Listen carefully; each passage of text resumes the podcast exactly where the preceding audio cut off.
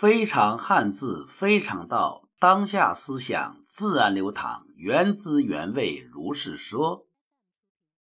如果说忘记的忘是一种在心理上的亡羊补牢，或者说新的一次死亡，那么我们想和大家探讨一下“忘记”的“记”，“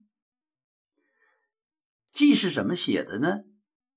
左右结构，言字旁。搁一个己，如果从字面讲呢，言就是说的意思，己呢就自己的己，说自己，说自己怎么是记呢？这个呢很有意思。如果你记住一个事情，不是简单的死记硬背，当然你也可以死记硬背。就好像把自己的脑子当做一个木板，你反复的在你的脑子里刻下这个字啊，就像木刻似的啊，这是一种做法。当然还有另一种选择，那就是说，无论你想记住什么。你都要跟你过去的生活经历，就是说，要好像拴住一匹马，你在你的头脑中要找到一个拴马桩，然后呢产生联想。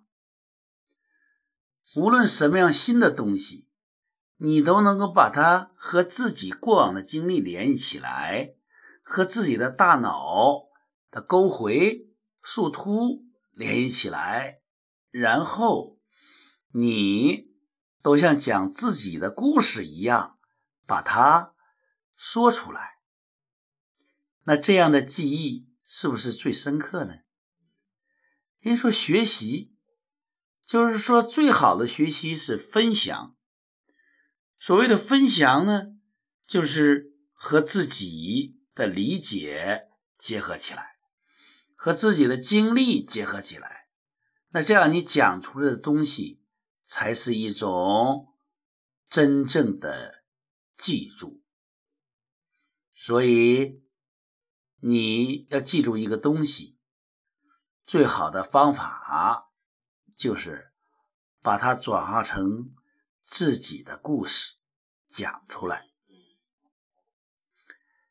如果从这个角度讲，那么，我想让你分析一下“记忆”的“忆”字如何理解呢？